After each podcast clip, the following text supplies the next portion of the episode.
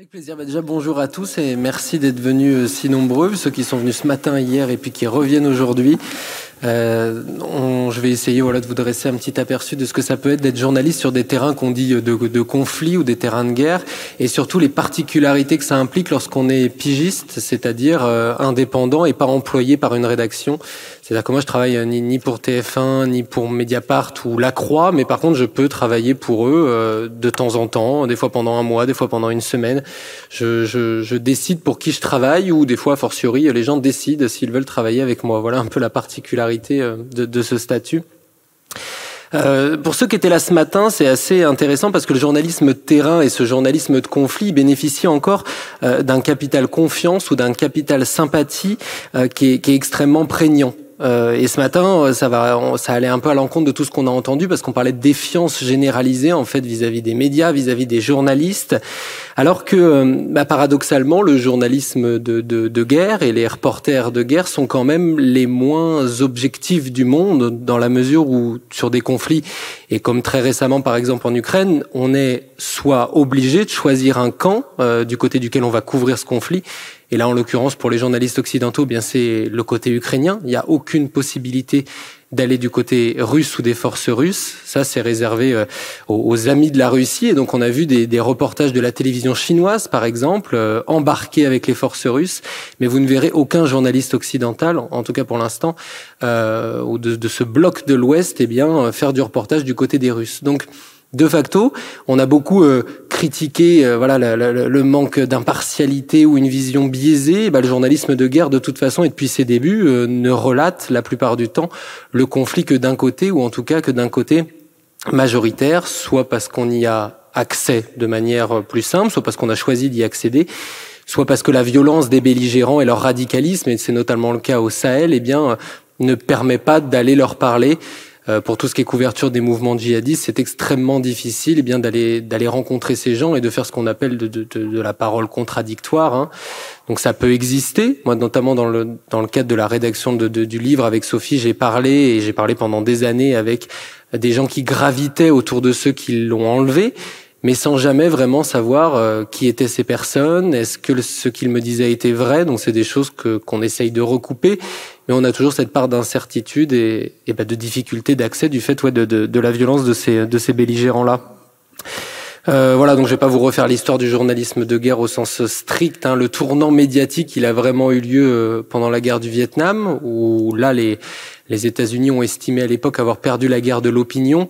Et depuis, et ça fait un petit peu écho à ce que je viens de vous dire, on a euh, ce journalisme qu'on appelle embarqué ou embedded, si on le dit à l'américaine ou à l'anglo-saxonne, c'est-à-dire que les forces armées nous embarquent avec elles pour couvrir une partie du conflit qu'ils ont choisi de nous montrer.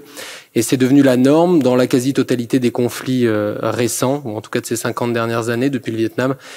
Euh, au Mali, en République centrafricaine et plus récemment, euh, bah, plus récemment au Levant, hein, où les armées françaises ont été engagées euh, elles aussi. Donc ça a des avantages et des inconvénients. L'avantage, c'est qu'au Sahel, il est maintenant impossible pour, pour moi ou pour mes collègues de prendre une voiture et d'aller dans le centre du Mali, à Mopti par exemple, ou au nord de Mopti, pour aller faire du reportage, puisqu'on est devenu une cible privilégiée de ces groupes armés terroristes. Donc la seule manière d'accéder à ces zones, c'est d'y aller avec des forces armées qui s'occupent de votre sécurité. Le désavantage, par contre, c'est que bah, vous savez, en montant dans ce dans ce, ce VAB là, ce, ce véhicule de l'avant blindé, c'est un peu le, le, moyen de locomotion des militaires français, si, si on veut le dire euh, succinctement. Euh, vous savez qu'on va vous montrer simplement ce qu'ils ce qu'ils ont envie de montrer, et puis que vous êtes vous n'êtes plus libre, euh, vous êtes libre de poser vos questions en soi, hein, mais les interlocuteurs vont être choisis. Donc de toute manière, vous perdez une certaine euh, indépendance, puisque c'était ça aussi le thème, c'était euh, journaliste indépendant. Alors je vais pas foncièrement revenir sur la notion d'indépendance quand on est journaliste pigiste. Je pense qu'in fine le propos euh, y répondra. Pour moi, il n'y a pas foncièrement de notion d'indépendance. Soit on est euh, tenu par les contraintes financières, soit on est tenu par une commande médiatique. On est indépendant dans le sens où, et je suis indépendant dans le sens où je peux choisir pour qui je bosse. Mais dans les faits, cette indépendance, elle est quand même toute relative. Donc voilà pour le pour le préambule. Alors c'est pas toujours le cas. Je vous ai donné les, les, les pires cas où il faut vraiment choisir son camp. Moi j'ai eu euh, et je mets ce mot entre grosses guillemets hein, la, la, la, chance et le choix de travailler sur le continent africain. Donc je suis arrivé en République centrafricaine en 2014, au, au tout début d'une opération française qu'on avait appelée Sangaris. Peut-être que certains en ont entendu parler à l'époque. Donc pour vous situer le conflit euh, brièvement, on a un coup d'État, une milice, en tout cas des rebelles venus du Nord, majoritairement euh, musulmans, qu'on a appelé à l'époque les Séléka, et qui, en descendant euh, sur Bangui, la capitale, bon, bah, pille, massacre, viol, et arrive, c'est la politique de la terre brûlée, hein, comme ils appellent ça, et arrive dans la capitale et, et mettent au pouvoir le, le putschiste Michel Djotodia. Dans la foulée, évidemment, il y a des milices d'autodéfense qui se montent. Les anti-Balaka, eux, sont majoritairement chrétiens ou animistes. Et donc là, on rentre dans une machine infernale qu'on ne peut pas stopper. Et ça revient à nos histoires de fake news et de désinformation de ce matin. C'est que les politiques euh, de l'époque instrumentalisent le conflit qui est parti sur des bases euh, éminemment politiques. Hein. C'était simplement un président qui voulait en remplacer un autre. Et il l'instrumentalise sur une base religieuse. Il monte entre elles, contre elles, des communautés euh, qui, en apparence, vivaient, vivaient très bien ensemble depuis des années. Et on arrive à ce conflit qu'on a présenté très rapidement au début comme communautaire ou religieux. Des musulmans qui tuent des chrétiens et vice-versa. Euh, là où c'était passionnant, et encore une fois avec les guillemets qui s'imposent, c'est que dans ce type de conflit que j'ai pu couvrir pendant plus de deux ans, j'ai passé deux ans et demi en République centrafricaine, donc correspondant pour, pour les différents médias que, que, que Mélanie a cités, euh, c'est que j'avais accès à la fois aux bourreaux et à la fois aux victimes, et parfois aux deux dans la même journée. Sachant que la ligne de front n'était pas une ligne de front au sens strict du terme, il n'y avait pas de bombardement, c'était des combats avec de l'arme euh, on va pas dire légère, puisque des fois ça, ça tapait quand même au lance-roquettes, et puis ils ont des mitrailleuses euh, lourdes qu'on peut monter sur des pick-up, et donc là on rentre plus dans du petit calibre au sens militaire du terme, mais c'était pas une ligne de front avec des ennemis qui se font face. C'était euh, vous marchiez dans la rue et tout d'un coup un gars euh, suspect ou désigné comme tel se faisait lyncher par une foule en furie et une heure après, euh, eh ben, les, les, les, proches, les familiers ou la communauté de ce gaz disaient attendez, nous la vendetta c'est pas terminé, on va aller dans le quartier puis on va aller se venger. Et ça a été ça pendant des années. Enfin, en l'occurrence, ça a été ça de manière très très prégnante pendant trois quatre mois, de décembre 2013 jusqu'à mars-avril 2014, où c'est des lynchages quotidiens euh, et pas foncièrement des lynchages. Euh, euh, comment dire, euh, unipersonnel. Des fois, c'est simplement, euh, on attaque une église, on la brûle, il y en a 50 dedans, bon bah c'est parfait, ça fait voilà 50 d'un coup, et vice versa de l'autre côté. On était sur sur du chiffrage de masse, quoi. Là, notre travail, ou en tout cas mon travail à l'époque, moi c'est mon premier, ma première zone de, de conflit. Je débarque là-bas, littéralement la fleur au fusil. D'ailleurs, on parlera peut-être. vous avez entendu le débat sur ces, ces c'est tous ces journalistes présentés comme jeunes pigistes et inexpérimentés qui débarquent en Ukraine euh, et, qui suscitent le courroux de tous les commentateurs et journalistes expérimentés qui eux ont le droit d'y aller, mais, mais, mais, pas les jeunes. Donc si, si ça vous fait, enfin si ça vous intéresse et si ça vous fait réagir, moi je serais ravi d'en parler avec vous après. Mais pour le coup, je serais bien malaisé de lancer la première pierre parce que je suis arrivé en Centrafrique, j'avais 19 ans, j'avais jamais pris l'avion de ma vie et je suis arrivé là-bas, euh, j'ai pris, enfin, j'avais trouvé quelqu'un qui venait me chercher à l'aéroport, ce qu'on appelle un fixeur, et j'ai appris un peu euh, à la dure. C'est-à-dire, voilà, on est sorti de l'aéroport et c'était le premier lynchage euh, une, une heure dans le pays, quoi. Donc, je pourrais difficilement lancer la pierre à ceux qui se lancent comme ça, bille en tête, sans foncièrement de, de formation, et on y reviendra. Et je sais même pas pourquoi j'ai digressé là-dessus, euh, où j'en étais. Les bourreaux, les victimes, tout ça dans la même dans la foulée, oui, c'est ça.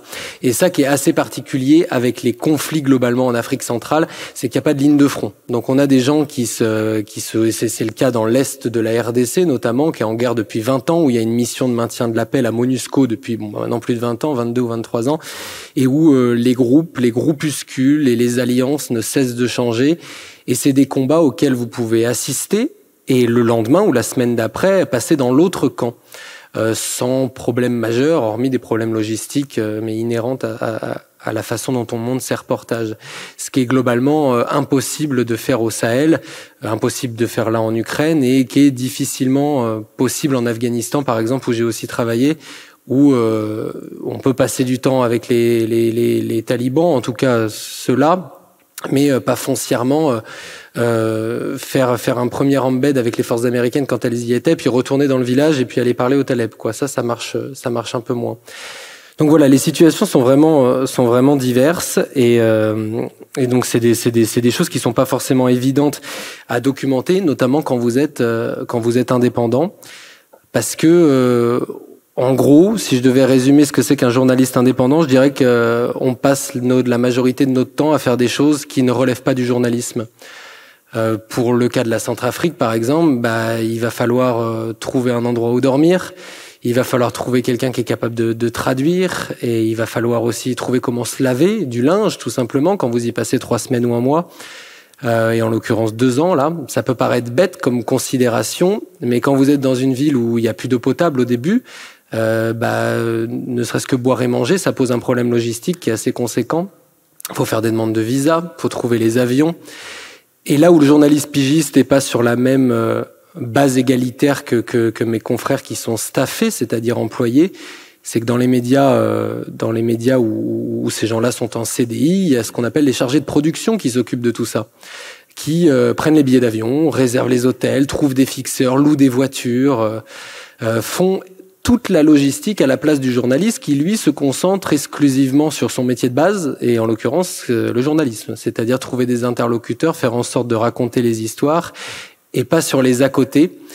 Et ça, c'est une charge mentale qui est extrêmement conséquente et qui, qui occupe une vaste partie de, bah, de mon travail et de notre travail, notamment là dans le tout début du conflit ou du déclenchement du conflit en Ukraine.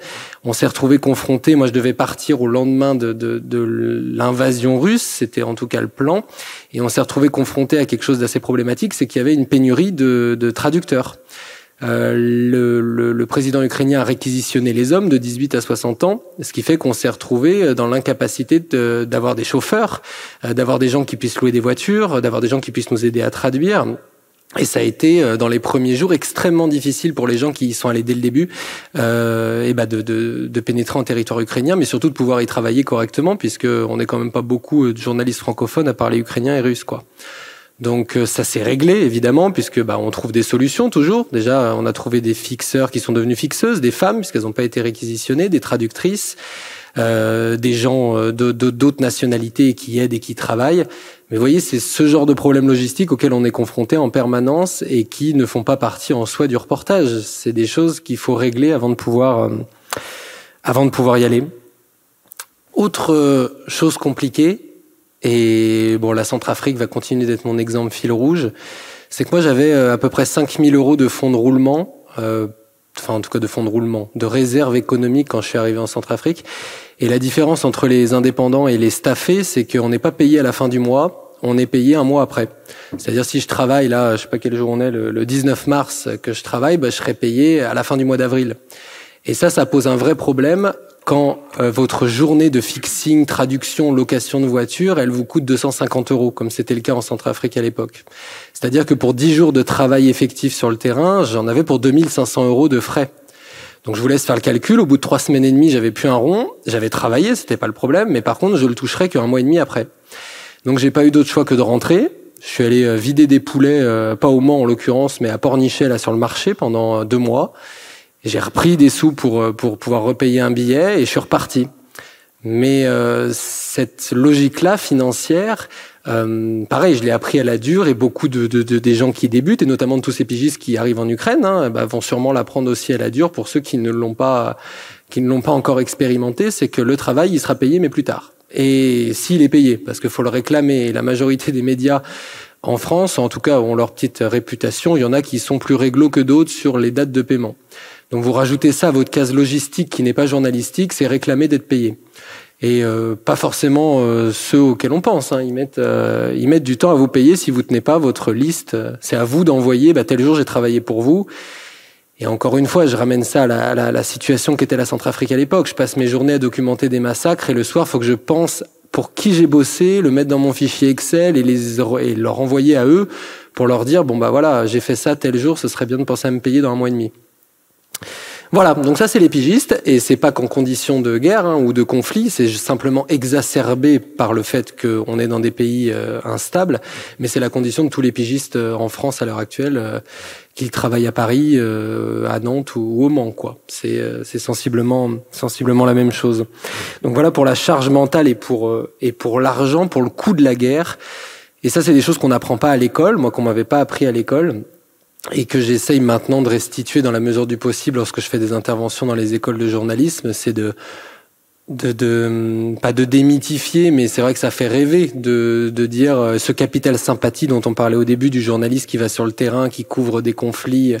C'est cette aura un petit peu de, de, de, de, la classe la plus noble que peut porter le journalisme avec l'investigation. Bah, il est temps de, enfin, j'essaye en tout cas de la, de la démythifier un peu parce qu'on passe plus de temps à gérer de la logistique qu'à faire du journalisme en soi, quoi. Et que c'est bon que les jeunes journalistes qui sont en école se rendent compte que monter un dossier pour partir, et j'entends un dossier simplement pour réussir à rentrer dans le pays, alors en Ukraine c'est plutôt facile, hein, vous prenez un avion ou même votre voiture, vous franchissez la frontière en Pologne ou en Moldavie, vous êtes rentré. Mais euh, c'est pas pour rien qu'il y avait quand même beaucoup moins d'indépendants lors de la chute de Kaboul ou beaucoup moins d'indépendants lors du début de la guerre en République centrafricaine. Ça impliquait des visas, ça impliquait un peu de, de, ouais, de logistique supplémentaire et surtout une distance bien plus conséquente que, que là le conflit en Ukraine sans minimiser le travail de ceux qui sont, évidemment. Hein. Ce que je veux dire, c'est que logistiquement parlant, voilà, je vous en ai parlé, euh, il y a des pays où c'est très très compliqué, d'autres où c'est plus facile. Il y a un exemple un peu parlant euh, en termes de risques, parce que les risques, bon, c'est les bombardements, là, quand on est en Ukraine, euh, quand on est quand on est sur le front ukrainien, les bombardements, c'est prégnant. Euh, quand moi je suis en Centrafrique, au Mali, au Congo ou, au Soudan du Sud, c'est euh, bah c'est les armes tout simplement. Je veux dire quand c'est des combats urbains, euh, c'est du lance-roquette, de la Kalachnikov où là on peut prendre quelque chose sans foncièrement avoir été pris pour cible initialement, mais on peut être un dommage collatéral. Et puis il y a des trucs auxquels on pense pas, mais qui pour le coup tuent de manière euh, beaucoup plus efficace. J'étais en reportage au Soudan du Sud et l'idée c'était d'illustrer la, la, stratégie euh, donc de, de, dans un territoire contesté entre le Soudan et le Soudan du Sud qu'on appelle le Kordofan. Donc il y a du pétrole là-bas en l'occurrence, le Nil bleu c'est son surnom. Et euh, le président de l'époque, euh, Omar el-Béchir au Soudan bombardait euh, avec des bombes à sous-munitions. Donc des bombes à sous-munitions, c'est une grosse bombe qui lâche plein de petites bombes il bombardait l'intégralité des champs cultivables dans cette zone. Et sa stratégie, c'était pas de tuer des gens, c'était simplement de rendre la vie impossible sur place, puisque les champs étaient ce qu'on appelle euh, pollués, parce que les bombes explosaient pour certaines, mais d'autres n'explosaient pas, les fameuses sous-munitions, et donc on pouvait plus cultiver. Donc il, euh, il asservissait et il créait une famine volontaire pour que les gens euh, quittent ces territoires.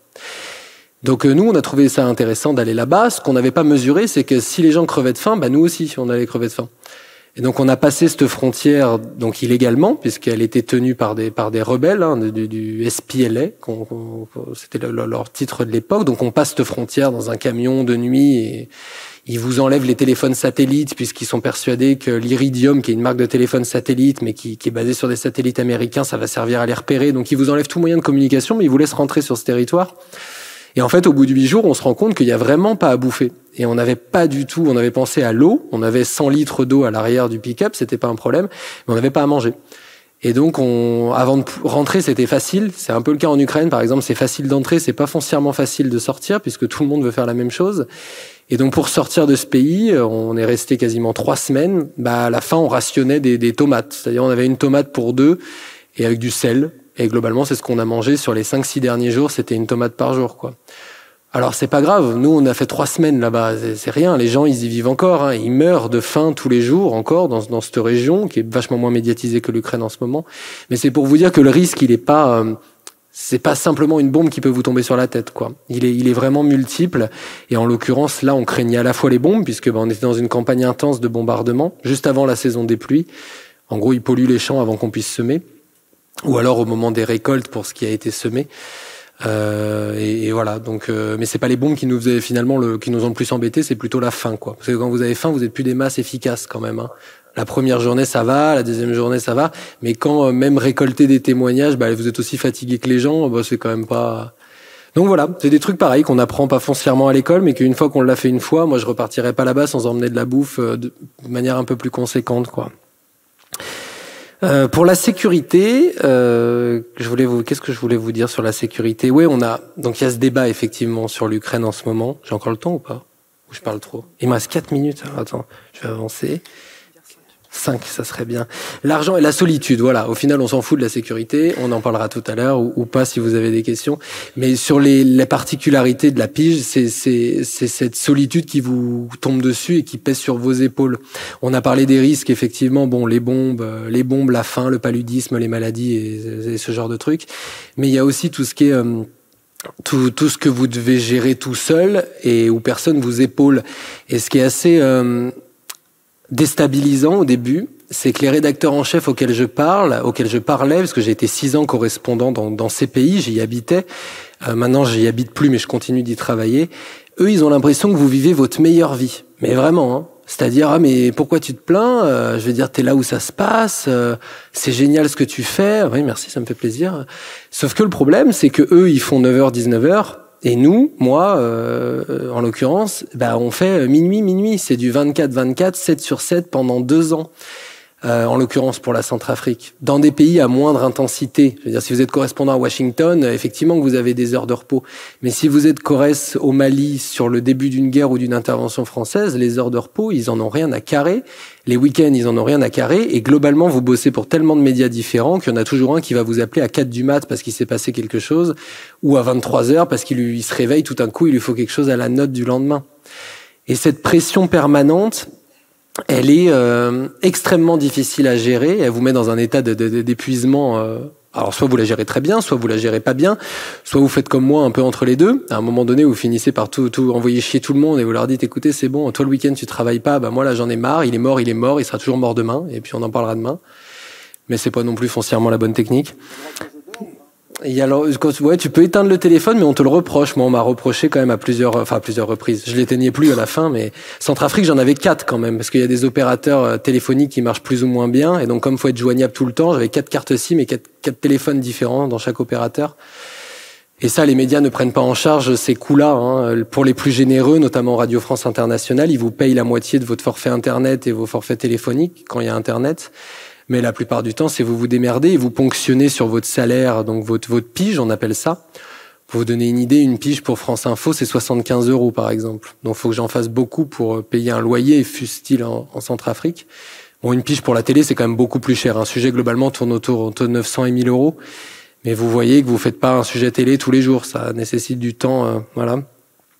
Donc voilà pour le tableau euh, qui est pas foncièrement très optimiste, mais euh, j'espère qu'il a été, euh, puis qui est pas exhaustif non plus. Après, euh, on s'accroche. Hein, tu parlais de YouPress, du collectif auquel je fais partie, où on serre les coudes et on essaye de, de dépasser cette solitude en, avec l'émulation qu'on peut avoir et de, de on n'est pas une simili rédac, mais on s'entraide et on se motive quand ça, quand, quand la motivation retombe. Et si je peux finir sur une anecdote qui, pour le coup, moi, me pousse à continuer ce travail-là en tant qu'indépendant, c'est qu'il y a quand même effectivement beaucoup plus de désillusions que de choses qui, que l'on fait avancer par nos reportages. Mais donc en Centrafrique toujours, il y avait ce qu'on appelait des enclaves, c'est-à-dire que euh, la communauté musulmane s'est retrouvée bloquée dans des villages euh, disséminés partout dans le pays, et l'ONU protégeait ces villages d'incursions de milices euh, qui voulaient tuer les musulmans. Je vous la fais courte. Hein. Et ces enclaves-là, le gouvernement de l'époque, donc les gens voulaient partir. Ils étaient vraiment bloqués, euh, entourés de casques bleus, donc protégés mais bloqués, mais ils voulaient partir, quitter ce pays qui voulait plus d'eux. Et la ministre de l'époque, il y avait un ministère de la réconciliation nationale, elle disait, elle nous avait dit, donc je bossais pour France 24, mais si on les laisse partir, euh, avec qui on va se réconcilier à la fin? Et c'était tellement franc que moi j'en étais resté bouche bée, j'avais dit ouais c'est pas con comme argument, mais bon, euh, ils veulent partir quand même et vous les empêchez de partir, ce qui est légalement est pas très pas très légal. Donc il y avait toutes les organisations Human Rights Watch et tout ça qui le dénonçaient depuis depuis des semaines. Et nous, on s'est fait enfermer dans une des enclaves donc pendant plusieurs jours et on a fait ça dans plusieurs enclaves. Et quand ce reportage est sorti quelques semaines après, et eh ben le lendemain, l'intégralité des enclaves, il y en avait quatre, c'était euh, à minima 180 000 ou 200 000 personnes en cumulé, et eh ben se sont ouvertes un reportage à France 24, cinq minutes, et, le lendemain, euh, donc tous ces gens ne sont pas partis, mais tous ceux qui le voulaient ont rejoint le Cameroun voisin et, ont pu quitter le pays. Donc moi, c'est des petits trucs comme ça auxquels je me raccroche et j'oublie bah, les difficultés de, de, de, staff. Et puis on, on, le fait pour quelque chose, et en l'occurrence pour ces gens qui ont pu sortir grâce à ce reportage. Quoi. Voilà, merci.